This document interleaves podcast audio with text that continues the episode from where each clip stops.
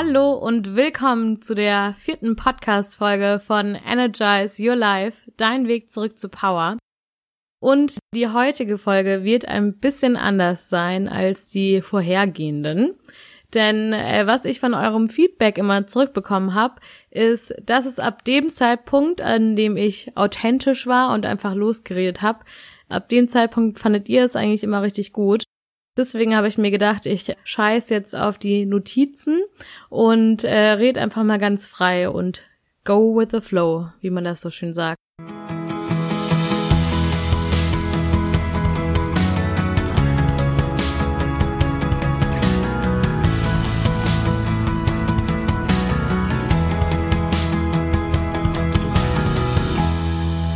Das heutige Thema, worüber ich gerne mit euch sprechen wollte, ist Annehmen und Mitgefühl haben. Und zwar für sich selber.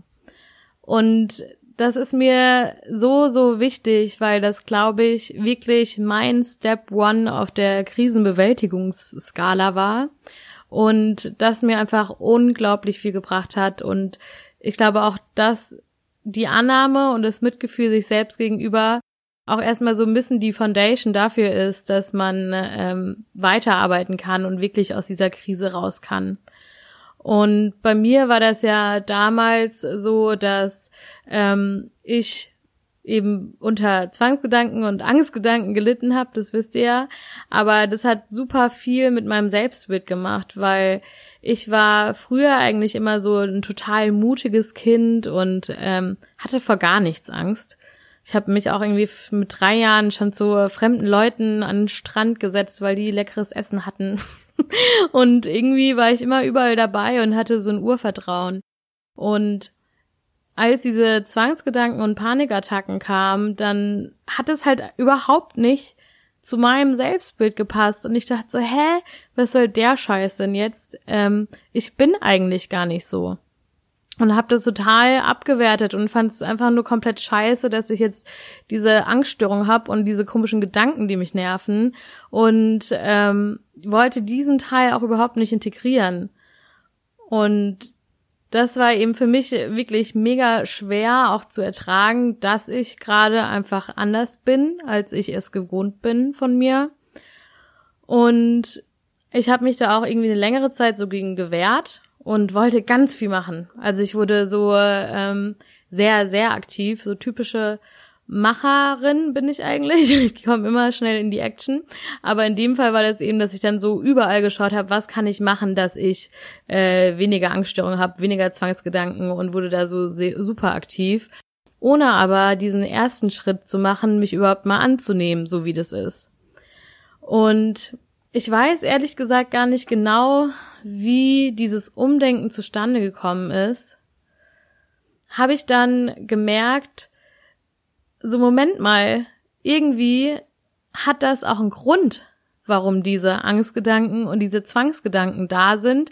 Und die kommen nicht einfach nur so, um dich zu ärgern und irgendwie um dich leiden zu, zu sehen, sondern die haben auch irgendwie so eine Botschaft für dich. Und das hatte ich halt im ersten Schritt, konnte ich das überhaupt nicht sehen, dass diese psychische Erkrankung nicht gegen mich geht, sondern eigentlich für mich. Und es hört sich jetzt so ein bisschen abstrakt an. Aber ähm, ich habe halt damals vor allem eben in der Therapie auch ähm, viel so zurückgeschaut in meine Kindheit und Jugend und habe eigentlich da schon gemerkt, dass ich vieles, was ich damals hätte schon vielleicht bearbeiten sollen, habe ich nicht getan. Also klar, ich war auch noch Kind und Teenager und hatte auch überhaupt einen ganz anderen Zugang zur Psychotherapie und äh, dem Ganzen und ähm, und habe die Ängste und die Sorgen, die ich mir damals schon gemacht habe, irgendwie immer weiter aufgeschoben, bis sie halt dann sozusagen nicht mehr anders konnten, als so wuchtvoll ähm, mit Anfang 20 dann rauszukommen.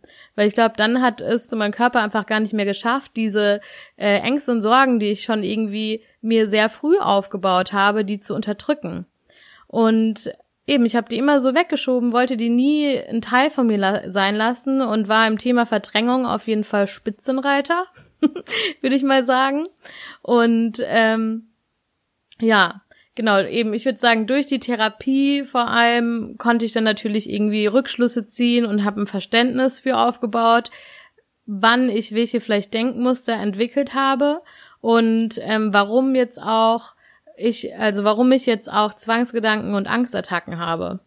Und sobald ich das einmal verstanden habe, und da kann es eben auch ganz hilfreich sein, einen Experten hinzuzuziehen, hat sich wirklich mein ganzes Verhältnis zu mir selber und zu meiner psychischen Erkrankung damals geändert.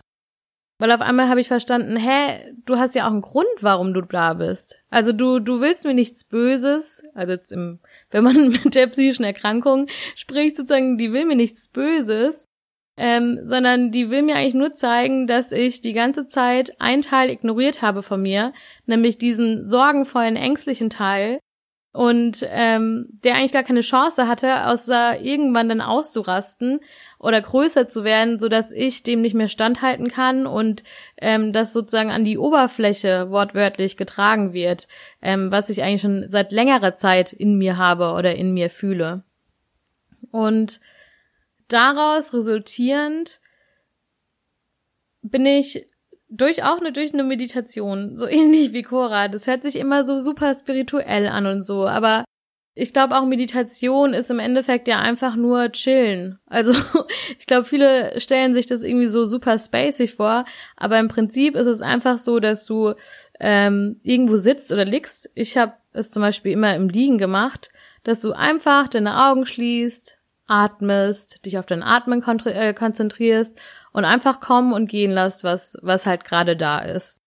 Und ähm, genau, also in der Meditation habe ich dann auch, äh, wie Cora eben ähnlich, so eine innere Kindarbeit gemacht. Das hört sich so blöd an, weil irgendwie für Leute, die das noch nie gemacht haben, hört sich das so spacig an.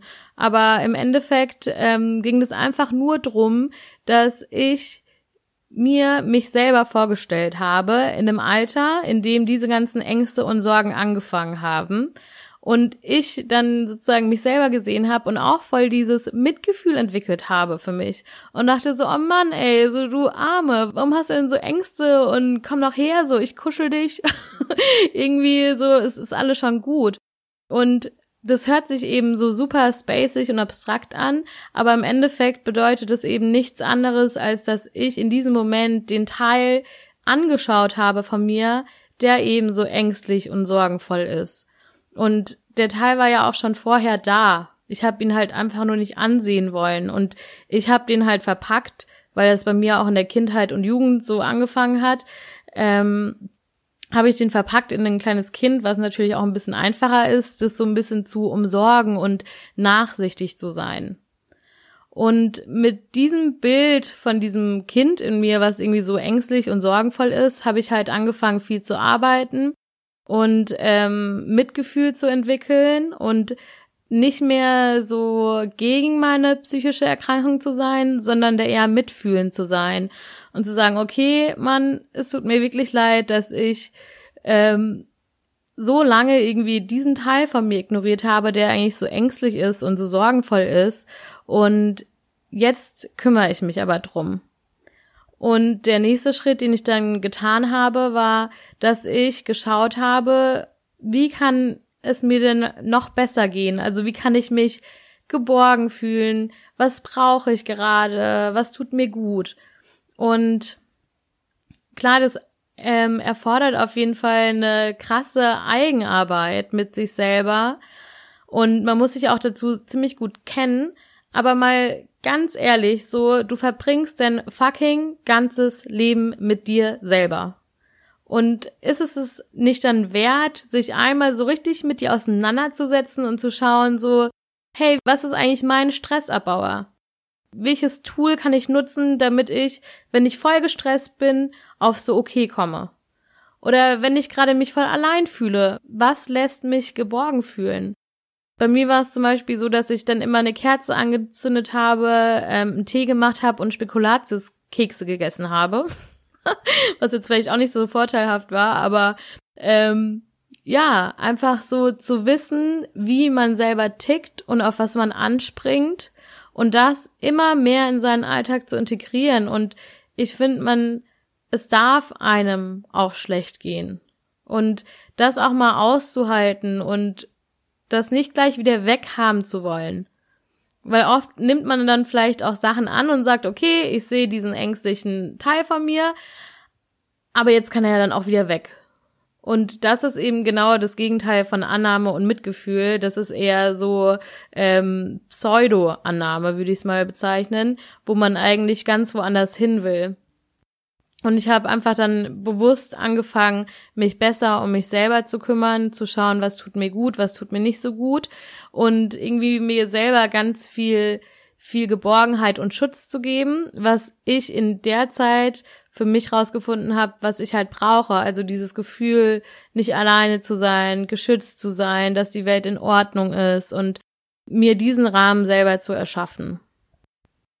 So, ähm, wenn ich das jetzt noch mal kurz zusammenfasse für die Leute, die immer nach hinten vorspulen, ähm, mein erster Schritt aus der Krise war erstens ähm, Verständnis aufbauen, warum ich mich so fühle, wie ich fühle, warum ich gerade da stehe, wo ich stehe. Und das muss ja auch überhaupt keine psychische Erkrankung sein oder keine Riesenkrise, aber allgemein, wenn man mal irgendwie so ein richtiges Tief hat, fragte ich mal, warum geht's mir eigentlich so? Und was hat dazu geführt, dass ich mich so fühle, wie ich mich gerade fühle? Und darüber dann das ist der zweite Schritt in die Annahme und in das Mitgefühl für dich selber zu gehen und zu verstehen, okay, es ist irgendwie verständlich und normal, dass ich mich gerade so fühle, wie ich mich fühle. Und es ist jetzt auch erstmal okay, dass ich ängstlich bin, traurig bin, ähm, was auch immer. Und dann auch im Mitgefühl für sich selber zu handeln und zu schauen, was tut mir gerade gut, was brauche ich und wie kann ich mir die Gefühle, die ich selber brauche, vielleicht auch selber geben. Und diese Minischritte sind eben für mich auf jeden Fall das Fundament, ähm, wo man aus meiner Sicht erst anfangen kann, aus der Krise, aus einer schlechten Phase herauszukommen. Und zwar so, dass man eben daran wächst und langfristig auch diese Krise bewältigt hat. Und ich möchte mich jetzt von Herzen bei euch allen bedanken für so viel liebes Feedback, was ich bis jetzt bekommen habe und so viel Support von außen. Und ja, ich bin wirklich ganz, ganz happy und freue mich natürlich, wenn ihr den Podcast noch weiter in die Welt hinaustragt. Genau, und falls du meinen Instagram-Account noch nicht kennst, äh, du findest mich unter Nina Wandres. Da freue ich mich auch immer, wenn wir uns ein bisschen austauschen können. Und ähm, wir ist auf jeden Fall up-to-date gehalten, was den Podcast angeht. Und jetzt höre ich auf zu reden. Macht euch äh, noch einen schönen Tag. Sharing is caring, eure Nina.